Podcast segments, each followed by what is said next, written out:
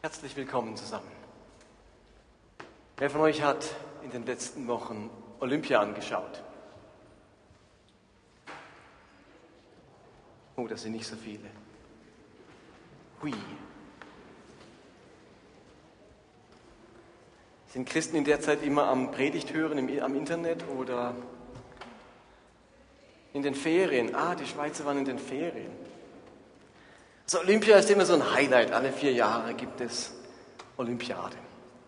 Und wenn man sich diese Olympiaden anschaut, dann gibt es unter anderem ein Phänomen, nämlich es gibt immer wieder Sportler, die bei so einer Olympia ein Comeback versuchen. Comeback, wenn ich das aus dem Bereich des Sports nehme, oder man kann es auch aus dem Bereich der Musik nehmen, dann bedeutet das eigentlich, jemand hatte mal eine ganz großartige Phase, eine super großartige Zeit, Erfolge, es lief rund, was man sich vorgenommen hat, ist gelungen. Und aus irgendeinem Grund ist diese Erfolgsschiene abgebrochen. Das kann zum Beispiel eine Verletzung sein, die den Sportler zuzieht. Und er ist vielleicht über viele Monate oder sogar Jahre außer Gefecht und versucht dann ein Comeback. Für eine Verletzung kann man oftmals nichts. Vielleicht war es bei einem Mannschaftssport der Gegner, der einen sogar verletzt hat. Und man ist ganz unschuldig verletzt und muss trotzdem ein Comeback versuchen. Vielleicht war so ein Sportler oder auch ein Musiker involviert in eine Dopinggeschichte oder in eine Drogengeschichte. Und das hat ihn in mein Bein gestellt und er war dumm und hat wirklich, das war eine Dummheit, dass er das gemacht hat. Es hat ihn erstmal an den Rand gebracht und jetzt nach Monaten oder vielleicht auch wieder Jahren der, des Trainierens und Übens versucht er sein Comeback. Und so ein Comeback ist was Hoffnungsvolles. Man geht mit ganz viel Erwartung an so ein Comeback ran. Und in unserer Serie bis Mitte November geht es um dieses Thema Comeback. Nicht das Comeback von Sportlern, nicht das Comeback eines Musikers, sondern es geht um das Comeback unseres Lebens, das Comeback unseres Glaubens und das Comeback unserer Gemeinde. Ich habe vor kurzem ein Zitat gelesen von dem Theologen Abraham Henschel und er hat Folgendes geschrieben auf die Frage, wer bin ich eigentlich, schreibt er, eine Person ist das, was sie anstrebt. Eine Person ist das, was sie anstrebt. Um mich zu kennen, frage ich, was sind die Ziele, die zu erreichen ich mich bemühe? Was sind die Werte, die mir am wichtigsten sind? Welches sind die größten Sehnsüchte, von denen ich mich bewegen lassen möchte.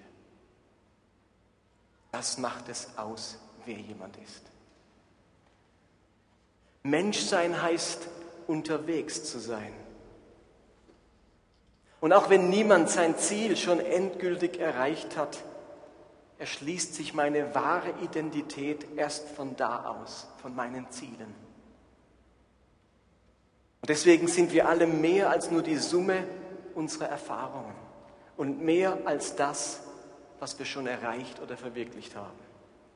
Wer einen Menschen nur nach dem beurteilt, was er erreicht hat und was er an Erfahrungen gemacht hat, der verkennt ihn im Grunde. Wer einen Menschen verstehen möchte, muss die Sehnsucht verstehen, die ihn antreibt. Wir sind alle viel mehr als das, was uns gelingt und was wir erreichen. Unsere Identität wird ganz tief bestimmt von dem, wonach wir uns sehnen, was uns antreibt, was unsere Motivation ist, was unsere tiefen Werte sind. Und dann hat auch der eine Chance, der vielleicht auf diesem Weg immer wieder auch gescheitert ist oder Misserfolg hat oder nicht so viel erreicht hat oder nicht so viel Begabungen mitbekommen hat. Unsere Identität erschließt sich von dem, was unsere große Sehnsucht ist. Und ich glaube, was für uns persönlich gilt, das gilt auch für Gemeinden. Auch die Identität einer Gemeinde erschließt sich von dem, was ihr großes Ziel und ihre große Sehnsucht ist. Und in unserer Serie möchte ich, hier steht Ausblick, nee, da steht Neuanfang. Hast du die falsche Predigt? Da müsste Ausblick stehen. Okay, wir werden sehen, ob das die richtige ist. Also, ich habe den Titel geändert. Ich habe sie genannt Ausblick. Ich möchte euch heute einen Ausblick geben auf das, was in den kommenden Wochen kommt. Und wie gesagt, auch eine Gemeinde identifiziert sich oder kann man daran erkennen, wer sie ist, an dem, was ihre große Leidenschaft und ihre Sehnsucht ist und ihre Ziele sind. Und wir sind an dieser Gemeinde, wenn ich damit einsteige, seit 17 Jahren dran. Und seit 17 Jahren versuchen wir als Gemeinschaft dieses große Ziel zu verwirklichen, nämlich das Reich von Gott zu verwirklichen, aufzurichten. Zu sehen, dass dieser Gott und seine Herrschaft sich ausbreitet. Es hat dazu gehört, dass wir uns zutiefst wünschen, dass Christus fernstehende Menschen, Menschen, die mit dem Glauben nicht mehr viel am Hut haben, neu zu diesem Gott und zu diesem Christus finden. Dazu gehört, dass wir erleben dürfen, wie sich Menschenleben verändern. Und Menschen, die weit weg waren von einem Leben, das Gott gefällt, dorthin kommen, dass ihr Leben Christus ähnlicher wird.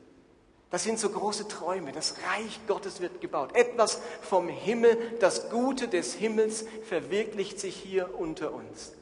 Unsere Sehnsucht ist in Gebet Jesu ausgedrückt, dein Wille geschehe, wie im Himmel, so auch hier. Gottes Wille möge unter uns geschehen. Das treibt uns an. Und in diesen 17 Jahren gab es ganz unterschiedliche Phasen. Die ersten sieben Jahre in unserem Gemeindebau, die waren gekennzeichnet, es waren sieben fette Jahre. Starkes Wachstum, ein Aufblühen, innovativ, evangelistisch, hohe Motivation, hohe Leidenschaft, hohe Verbindlichkeit und Lebensveränderungen. Wir hatten irgendwann zwei Gottesdienste mit 300 Gottesdienstbesuchern, über 250 erwachsene Mitgliedern. Und nach sieben Jahren haben wir gemerkt, wir sind schneller gewachsen, als wir Strukturen entwickeln konnten und, und Leiterschaft entwickeln konnten und haben dann uns drei Jahre Zeit genommen, auf so einer gewissen Plateauphase ähm, uns zu reorganisieren und zu konsolidieren, nächste Schritte zu planen. Uns wurde bewusst, dass ein paar Dinge sich verändern müssen, dass Leiterschaft neu verstanden und neu gestaltet werden muss. Uns wurden ein paar Veränderungen eingeleitet. Und es ist jetzt über sieben Jahre her, dass wir gesagt haben, wir starten wie ein zweites Kapitel. Wir schlagen die zweite Seite unserer Gemeinde auf.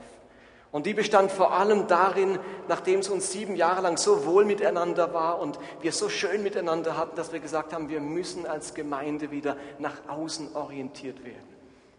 Wir müssen diesen Auftrag wieder aufgreifen, evangelistisch zu sein und Menschen zu erreichen, die fern von der Gemeinde stehen und haben damals diese ähm, Big, vielleicht erinnern sich noch manche, die damals da waren, diese Interessensgruppen gestartet, wo wir nicht nur normale Hauskreise hatten, sondern eine, Strick, eine Strickgruppe und eine äh, Wandergruppe und einen Kochclub und ganz viele Gruppen, wo wir unsere Freunde mit einladen konnten, damit sie Teil unserer Gemeinschaft werden konnten. Und vor einigen Jahren haben wir Spiritualität versucht neu zu definieren und deutlich zu machen, dass geistliche Reife nicht nur darin besteht, dass ein Mensch ganz viel in der Bibel liest und ganz viel betet und es liebt, Gott anzubeten, sondern dass es noch etwas mehr braucht. Ein Glaube, der in der Liebe tätig ist. Und wir haben gemerkt, dass wir tätig werden müssen in Bezug auf die Armen und Schwachen um uns herum und dass soziales Engagement ein ganz wichtiges Element von geistlichem Wachstum ist. Und daraufhin haben wir uns bewusst ausgestreckt und geöffnet für das, was Gott für uns hat. Und die Dinge wie Heiland Sack und andere Dinge vom sozialen Engagement sind entstanden und aufgeblüht. Und erst neu, seit vielleicht anderthalb Jahren, merken wir wieder, dass wir, wir sind Vineyard und strecken uns wieder unsere Wurzeln aus Richtung Vineyard. Und wir wollen unsere Vineyard-Erbe entdecken. Und vielleicht habt ihr gemerkt, seit diesem Jahr wird jeden Gottesdienst hier für Menschen gebetet. Wieder zu entdecken, dass wir Gesegnete sind und Segen weitergeben können. Und dass wir keinen Gottesdienst verstreichen lassen wollen, in dem Menschen nicht die Gelegenheit bekommen, für sich beten zu lassen. Das ist der Bogen über 17 Jahre, dieses, dieser Wunsch, Gottes Reich zu bauen und das immer wieder neu anzuschauen. Und in diesen, vor allem in den letzten sieben Jahren, gab es auch einige Rückschläge in diesem Prozess. Und diese Rückschläge, die hatten Auswirkungen, sodass wir heute nicht mehr am gleichen Punkt stehen wie damals vor sieben Jahren. Ihr merkt selbst, wir haben keine 200 Gottesdienste und hier sitzen auch nicht 300 Leute. Wir sind weniger geworden. Und ich freue mich, wenn hier vorne die Kinder stehen und singen, aber es sind wenig Kinder und es dürften viel mehr sein. Und wir hatten mal viel mehr. Wir hatten mal eine ganz große Jugendgruppe und momentan ist dieses Segment in unserer Gemeinde ein bisschen Mangelware. Und seit längerer Zeit beobachten wir als Leiterschaft etwas, wo wir merken, da müssen wir etwas wieder in Gang bringen, etwas aufwecken. Und wenn ich mir die Entwicklung vor allem der letzten sieben Jahre anschaue und der jüngsten Vergangenheit, dann würde ich folgende Diagnose stellen. Ich glaube, wir erleben unter uns so etwas wie Gemeindemüdigkeit und Glaubensmüdigkeit. Und ich möchte heute Abend ganz ehrlich und offen mit euch sein. Und die Gefahr ist, dass alle Gäste, die dachten, oh, ich melde mich zum Kennenlernkurs an, jetzt sagen, hui, das melde ich mich garantiert nicht an. Kann ich das wieder zurückhaben, den Zettel vom letzten Sonntag? Andererseits ist Ehrlichkeit ein kostbares Gut. Gemeindemüdigkeit bedeutet, dass man einfach müde ist der Gemeinde gegenüber. Es zieht einen nicht mehr so. Man erlebt die Gemeinde nicht als wesentlich und essentiell fürs eigene Leben. Man vermisst nicht besonders viel, wenn man nicht da ist.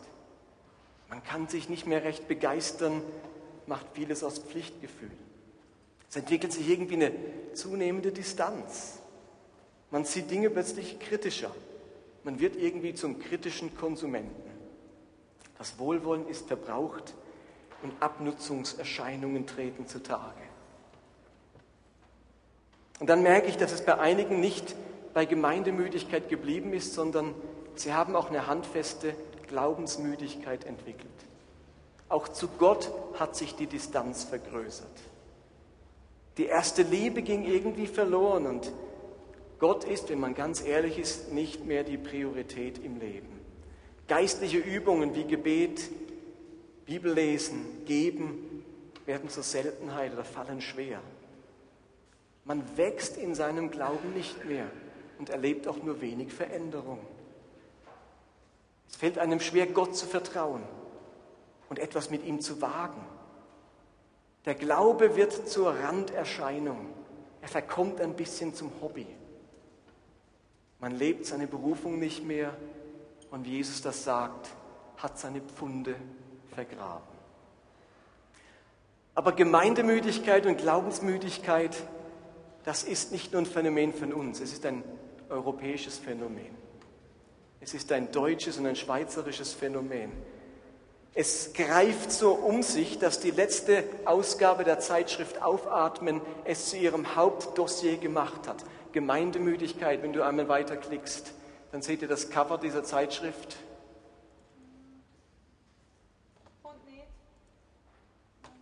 Und noch eins weiter, glaube ich. Irgendwas stimmt mit dieser Predigt nicht. Wie auch immer. Also ich habe das Cover da abgedruckt, ähm, wo das vorne groß als Überschrift draufsteht, Gemeinde müde. Das ist ein Phänomen, das einem immer wieder begegnet. Und ich sehe diese Entwicklung natürlich schon etwas länger.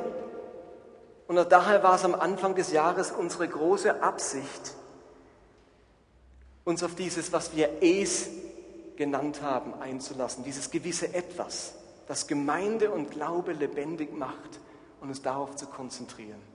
Dieses Es ist nichts anderes wie der Ruf, Gott, wir brauchen dich in dieser Situation.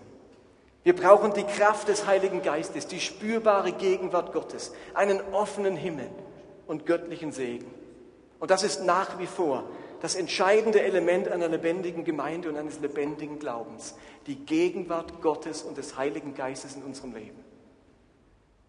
Also wenn man feststellt, dass der Glaube oder mein Sein in der Gemeinschaft müde wird, dann ist die wichtigste Hilfe, das, das wichtigste Medikament, wenn man diese Müdigkeit diagnostiziert hat, die Kraft des Heiligen Geistes, die Gegenwart Gottes in unserem Leben, Gottes Hilfe.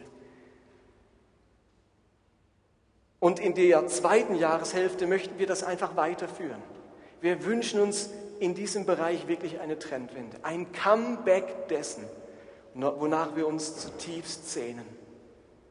Wir möchten in den kommenden Monaten unsere Müdigkeit im Leben, im Glauben und in der Gemeinde unter die Lupe nehmen, analysieren, herausfinden, was die Bibel dazu sagt und Lösungen dafür finden. Wenn ich mir die Entwicklung gerade der letzten sieben Jahre anschaue, dann habe ich auch großes Verständnis dafür, dass Menschen müde geworden sind, dass Wohlwollen verbraucht wurde, dass sich Frust breit gemacht hat dass man menschliche Enttäuschungen erlebt hat, dass man ernüchtert wurde, verunsichert wurde und Vertrauen schwerfällt, dass man sich isoliert fühlt, alleingelassen oder als Einzelkämpfer. Ich habe da großes Verständnis dafür. Auf der anderen Seite weiß ich immer noch, was ich möchte. Und wissen wir als Gemeinde, glaube ich, immer noch, was wir möchten. Ich wünsche mir ein Comeback dieser Gemeinde und unseres Glaubenslebens.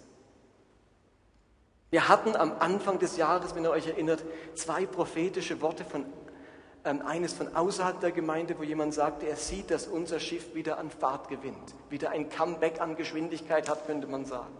Und das andere Bild, dass Gott uns, dass etwas Neues geboren wird in unserer Mitte. Ich möchte nicht der Letzte sein, der irgendwann das Licht ausmacht. Ich möchte diese Gemeinde nicht abschreiben und die Müden nicht aufgeben. Ich möchte mich noch einmal dafür verschreiben, dass Menschen aus Glaubensmüdigkeit herauskommen und die Kraft der Lebendigkeit ihrer Gottesbeziehung erfahren. Ich möchte erleben, dass wir unser evangelistisches Feuer wieder bekommen und es zu lodern beginnt. Dass wir wieder an einer Gemeinde bauen, deren Energielevel hoch ist, die etwas ausstrahlt und Menschen nicht müde macht. Eine Gemeinde, an die Menschen sich hingeben und verschenken in der man dient und nicht konsumiert, in der wieder Wohlwollen herrscht und man gespannt ist auf das, was Gott tun möchte. Und wenn jemand nicht an Müdigkeit leidet, umso besser. Wir sind dankbar und glücklich über jeden Einzelnen, der hier ist oder in dieser Gemeinde ist oder Gast ist und der sagt, ich bin hellwach hellwach in meinem Leben, hellwach in meinem Glauben, hellwach in meiner Bereitschaft, Teil einer Gemeinschaft zu sein. Das ist ein großes Geschenk, das ist der Hammer für jeden, der hellwach ist. Und trotzdem glaube ich, dass auch der Hellwache großes Interesse daran hat, dass es um ihn herum nicht schnarcht, sondern auch wach ist. Das ist ja auch im Interesse dessen, der wach ist. Was wollen wir also in den kommenden Wochen tun? Was ist unsere Absicht? Wir wollen die Gründe erkennen, die zu Müdigkeit, zu dieser Müdigkeit führen. Was ist Ursache dafür? Wir möchten Veränderungen mittel- und langfristig einleiten, nicht gerade nächsten Sonntag, damit diese Gründe nicht länger unseren Glauben, unseren Alltag und unsere Gemeinde müde machen. Und wir wollen irgendwann in absehbarer Zeit ganz bewusst die Menschen um uns herum sammeln, die sich motivieren lassen und sich mit Haut und Haaren einem Comeback verschreiben wollen. Und wir machen das ja nicht nur aus Selbstzweck, wenn wir sagen, dort ist uns dann allen wohler. Wir machen es, weil Gott sich nicht mit Müdigkeit arrangieren kann. Gott ist nicht bereit, sich mit Müdigkeit zu arrangieren. Er trägt sie eine Weile, er duldet sie einen Moment. Er kann sie verstehen, aber er arrangiert sich nicht damit.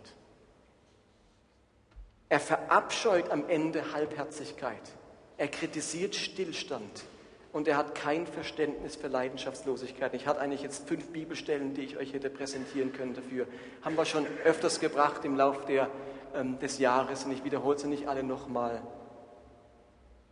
Und viele von uns, die diese Bibelstellen kennen und, und, wissen, dass Gott sich mit Müdigkeit und Halbherzigkeit nicht arrangiert, die fühlen sich von diesen Bibelstellen einerseits bedroht und denken, Es ist so Druck und gleichzeitig spüren die meisten doch eine tiefe Sehnsucht in sich, genau da rauszukommen, aus dieser Halbherzigkeit und wieder ganze Leidenschaft leben zu können.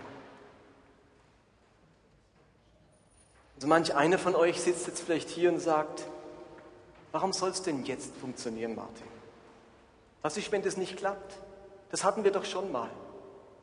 Warum gerade jetzt? Warum soll das funktionieren? Hallo? Hm, gute Frage. Ich lebe nach dem Prinzip Hoffnung. Das habe ich irgendwo mal in der Bibel gelesen. Dass Hoffnung unser Prinzip ist. Dass Hoffnung unsere Grundlage ist. Und auf die Frage, warum jetzt, sage ich, weil ich nach dem Prinzip Hoffnung lebe. Ich hoffe es, ja. Am Schluss bleibt Hoffnung, Glaube und Liebe. Und ich will es wieder und immer wieder versuchen, Menschen und Gemeinschaften aus Müdigkeit herauszubringen, weil es am Ende Gottes Gemeinde ist und Gott seine Gemeinde bauen will. Es ist nicht unser Projekt und deswegen ist der Regisseur dieser ganzen Aufweckaktion unser Gott. Es ist seine Idee. Er sagt doch, er will lebendige Christen und leidenschaftliche Christen. Ist doch nicht unsere Erfindung. Wenn es nach mir ginge, hätte ich die Bibelstelle so geschrieben, take it easy im Christsein. Mach es so nebenbei und ernte trotzdem den Himmel.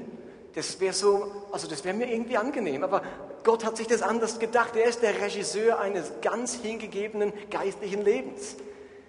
Und warum soll es funktionieren? Weil ich immer noch glaube, dass Gott seine Gemeinde bauen will.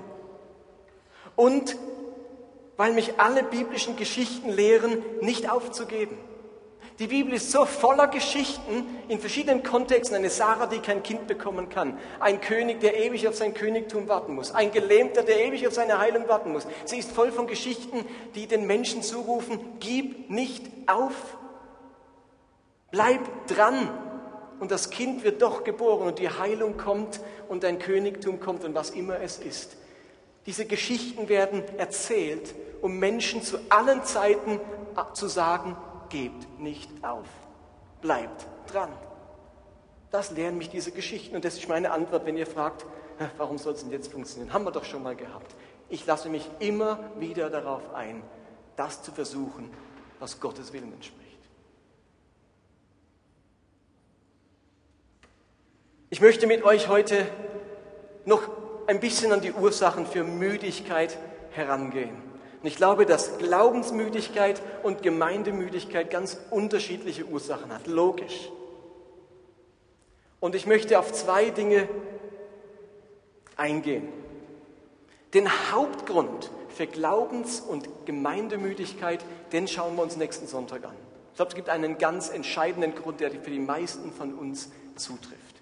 Es gibt noch zwei weitere Gründe, auf die ich heute etwas kürzer eingehen möchte. Das erste, das seht ihr jetzt bei der Grafik, sind individuelle Gründe. Das heißt, das sind ganz persönliche und eigene Gründe, die jeder von uns mitbringt. So manch einer ist glaubensmüde oder gemeindemüde, weil ein Schicksalsschlag deinen Glauben zutiefst erschüttert hat. Und den hast nur du erlebt und, und nicht jemand anderes. Oder vielleicht, weil du in der Kleinkindphase so am Limit bist, dass für Gemeinde und Glaube kaum Zeit übrig bleibt. Oder weil irgendeine chronische Erkrankung dir all deine Energie raubt. Oder weil du ein seelisches Problem nicht gelöst bekommst, das dich seit vielen Jahren ausbremst. Oder weil du bestimmte Sünden nicht überwinden konntest und sie deinen Glauben blockieren.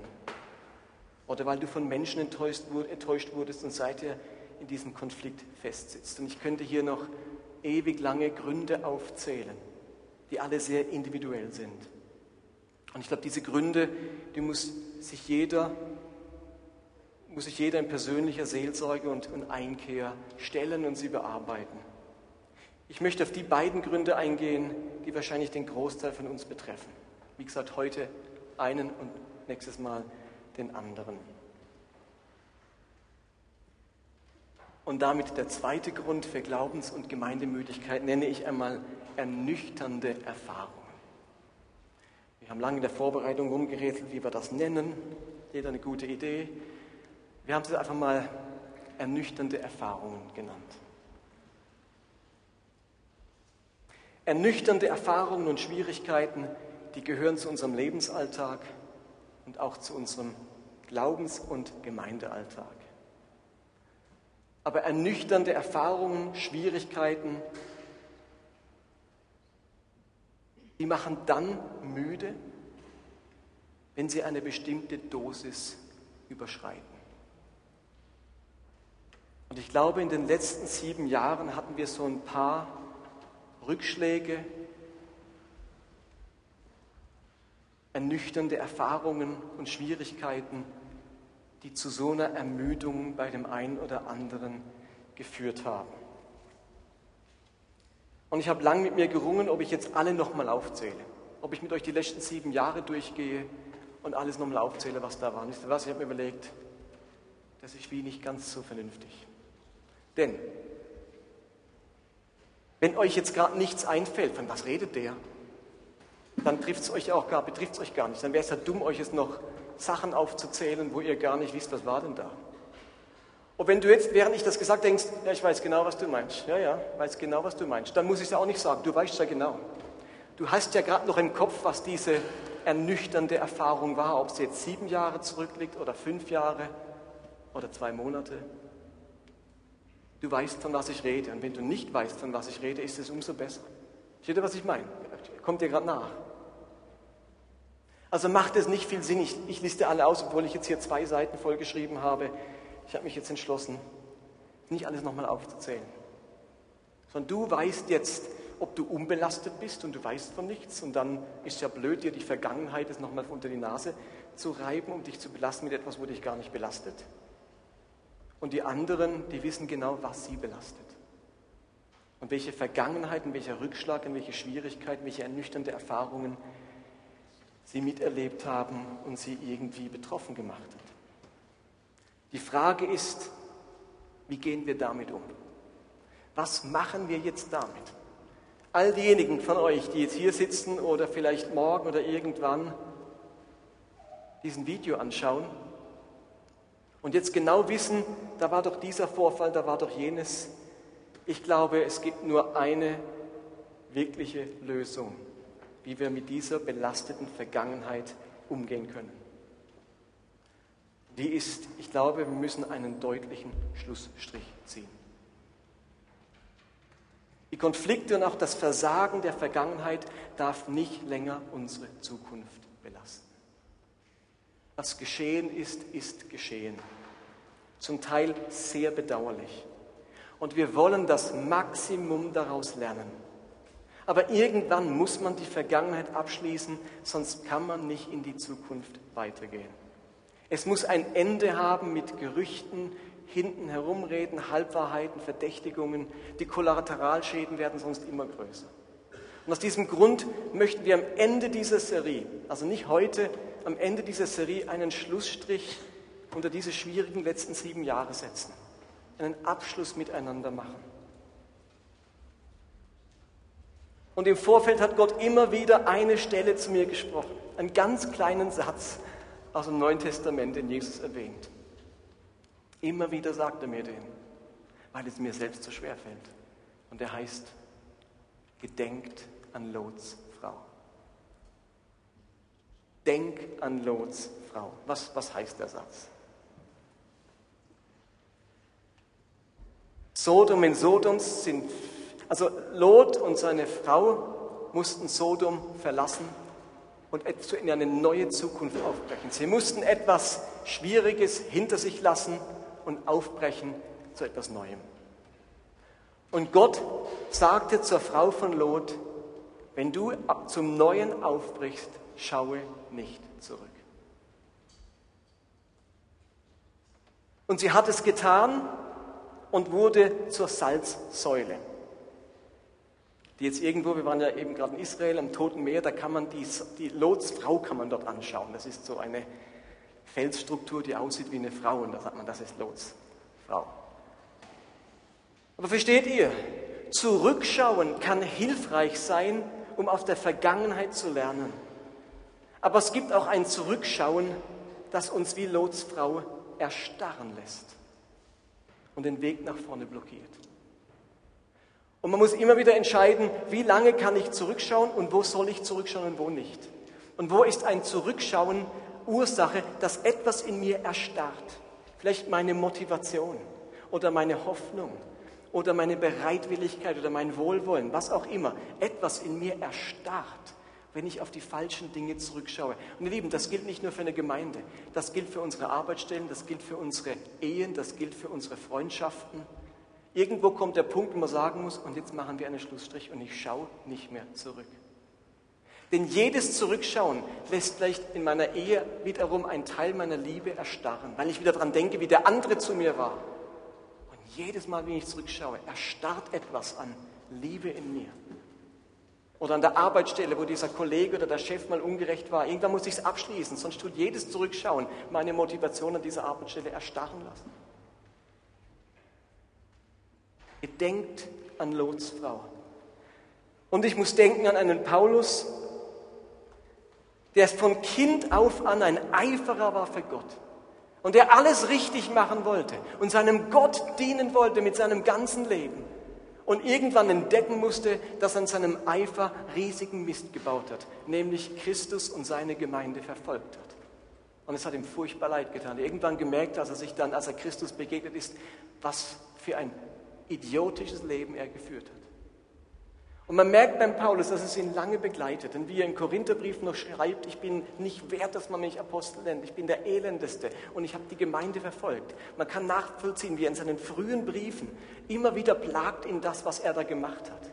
Und ich glaube, dass Paulus irgendwann gemerkt hat, wenn ich jetzt weiterhin drauf schaue, was mir misslungen ist, dann bin ich blockiert für meine Aufgabe als Apostel. Und dann irgendwann später im Philipperbrief schreibt dieser Paulus, der vorher immer wieder das erwähnt mit der Verfolgung und eben, dass es nicht wert ist, eigentlich ein Apostel zu sein, schreibt dann Philipper 3, Vers 13, ich lasse das, was hinter mir liegt, bewusst zurück. Konzentriere mich völlig auf das, was vor mir liegt. Irgendwann hat der Paulus verstanden, jetzt muss ich einen Schnitt machen mit meiner eigenen Vergangenheit. Ich komme sonst nicht mehr raus davon, weg davon. Und ich konzentriere mich jetzt auf das, was vor mir liegt. Und die Frage ist nun, wie können wir einen Schlussstrich ziehen? Und wenn du gar keinen ziehen musst, weil du von gar nichts weißt, dann kannst du unbeschwert mit uns in die Zukunft gehen. Ansonsten gibt es drei Möglichkeiten, wie man so einen Abschluss wie man damit umgeht mit dieser Thematik. Erste Möglichkeit ist, und das weiß ich von vielen von euch, ihr sehnt euch schon lange nach diesem Schlussstrich, nach diesem Abschluss für euch selbst und für die Gemeinde. Ihr wünscht euch dieses Comeback sehnlichst herbei. Ihr habt für euch die Vergangenheit und auch die Rückschläge und die schwierigen Dinge abgeschlossen und diejenigen lade ich herzlich ein, wirklich einen Schlussstrich zu ziehen und sich mit ganzem Herzen auf die Zukunft auszurichten. Vergangenes vergangen sein lassen und es in der Zukunft hoffentlich besser zu machen. Aber gedenk, wir gedenken an Lots Weib und schauen nicht zurück. Ganz viele sind bereits an dem Punkt. Ihr wartet nur darauf, bis der Moment kommt, das abzuschließen. Dann gibt es eine zweite Gruppe. Andere von euch, die brauchen in irgendeiner Form noch Gespräch, um einen Schlussstrich ziehen zu können. Für diejenigen ist einiges unklar, undurchsichtig, fast verdächtig. Und euch laden wir ganz bewusst zum Gespräch ein. Beschädigtes Vertrauen soll wieder heilen. Und wenn, wenn es dir schwerfällt, einen Schlussstrich zu ziehen, dann bitte suche das klärende Gespräch am besten mit der Leiterschaft oder den beteiligten Personen. Ob die Sache sieben Jahre her ist oder nur ein paar Monate zurückliegt, egal. Suche das Gespräch. Und bitte, suche es nicht erst in ein paar Monaten oder dann, wenn du innerlich so zerfressen bist von den Verdächtigungen, dass du eigentlich nur noch einen Ausweg siehst, nämlich eigentlich müsste ich gar nicht mehr reden, ich, ich knall's dir nur noch vor den Latz. Suche es rechtzeitig, ihr Lieben, in den nächsten Tagen und Wochen. Wenn wir als Gemeinde einen Schlussstrich ziehen, dann reden wir nicht mehr drüber. Versteht ihr, was ich meine? Dann ist das Tabu. Es ist nicht jetzt Tabu. Jetzt kann man reden, reden. Aber irgendwann ist es Tabu. Und jetzt kann man reden. Wir laden euch ein, ihr hört es von mir. Sucht das Gespräch mit uns in den nächsten Tagen und Wochen, wenn euch in Bezug auf die Dinge der letzten sieben Jahre etwas auf dem Herzen ist, ihr was nicht versteht oder ihr merkt, es ist ein Stachel, der steckt drin und wann immer ich mich bewege hier, spüre ich es. Such das Gespräch. Und wenn du merkst, das Gespräch war gut, du konntest die Dinge für dich klären, dann laden wir auch dich ein, mit uns diesen Abschluss, diesen Schlussstrich zu vollziehen und in die Zukunft zu gehen. Und dann gibt es als drittes diejenigen unter uns, die einfach zu ernüchtert sind. Ihr Vertrauen ist massiv beschädigt. Ihre Fragezeichen zu groß. Gespräche haben nichts genützt. Ihre Verletzungen sind zu stark, ihr Glaube an diese Gemeinschaft zu gering. Euch würde ich bitten, dieser Predigtserie eine Chance zu geben oder auch bewusst seelsorgerliche Hilfe in Anspruch zu nehmen. Aber wenn ihr am Ende die Vergangenheit nicht überwinden könnt und wollt, dann möchten wir euch freisprechen. Freisprechen von der Treue zu dieser Gemeinde. Freisprechen für einen Neuanfang an einem anderen Ort. Es ist uns so viel lieber, dass ihr in einer, in einer anderen Gemeinschaft wieder aufblühen könnt, euer Glaube wieder wächst, euer geistiges Leben aufblüht und neue Freude an Glaube und Gemeinde entsteht, als dass ihr hier innerlich kämpft, unzufrieden bleibt und geistlich stagniert. Am Ende gilt unser Interesse ja nicht der Mitgliedschaft von Menschen, sondern ihrem geistlichen Wachstum. Das muss immer unser Hauptinteresse sein. Und ich bitte euch, nach Hause zu gehen und euch zu überlegen, wo ihr steht. Wie steht es um eure Müdigkeit? Wie steht es um eure Müdigkeit? In Bezug auf euren Glauben und, Bezug, und in Bezug auf diese Gemeinschaft. Wie gesagt, ich bin dankbar für jeden, der hellwach ist. Und ich wünsche allen Müden, dass uns ein Comeback von Leben, Glauben und Gemeinde gelingt. Und mach dir Gedanken darüber, was deine ganz individuellen Gründe sind für deine Müdigkeit. Deine ganz individuellen, die gar nichts mit den Geschehnissen der letzten Jahre oder so zu tun haben. Und vielleicht braucht das auch Gespräch oder seelsorgerliche Hilfe, um irgendeine schwierige Erfahrung, die du ganz persönlich gemacht hast, irgendwo in deiner Lebensgeschichte, damit du die überwinden kannst. Aber mach dir auch Gedanken darüber, wie du dich zur Vergangenheit deiner Vergangenheit hier verhalten möchtest, kannst du einen Schlussstrich ziehen? Jetzt schon? Braucht es noch ein Gespräch? Oder musst du deine Konsequenzen ziehen? Damit es uns in großer Blüte noch viele, noch mal 17 Jahre gibt. Und damit wir uns für die, den Rest dieses Jahres auf dieses Comeback vorbereiten können, möchten wir in den kommenden Wochen an diesem Thema dranbleiben. Wir wollen uns in einen Prozess begeben. Wir wollen die notwendigen Gespräche führen. Wir wollen euch vorbereiten, am Anfang des nächsten Jahres einen Schlussstrich gezogen zu haben und mit neuer Motivation und im Leben, im Glauben und in der Gemeinschaft voranzugehen. Am kommenden Sonntag beschäftigen wir uns mit dem dritten großen Grund für Müdigkeit, Glaubens- und Gemeindemüdigkeit. Aber diese Frage möchte ich euch heute mitgeben. Was sind deine individuellen Gründe und wie müsstest du sie angehen? Und wie kannst du in Bezug auf unsere gemeinsame Vergangenheit einen Schlussstrich ziehen? Gehörst du zur Kategorie 1, 2 oder 3? Und wie gesagt, wenn du Gespräch brauchst, dann bitte komm. Wir können niemanden zwingen dazu, aber das ist das Hilfreichste. Jetzt wollen wir eine Zeit gehen, wo wir ganz bewusst Gott suchen. Wir singen jetzt das Lied Come now is the time to worship. Come now is the time to give your heart. Und ihr seht auf eurem Predigtzettel so eine Tür am Schluss. Seht ihr den? So ein Bild einer Tür. Und nach dem ersten Lied komme ich noch mal kurz nach vorne, aber ich möchte es jetzt schon ankündigen. Ich möchte euch einladen, heute Abend einfach den einen Schritt zu machen. Dafür würden wir gerne beten, zu sagen, Gott, ich mache dir die Tür auf. Und ich lass dir, ich gewähre dir Zutritt zu meinem Leben. Egal, was du damit machst.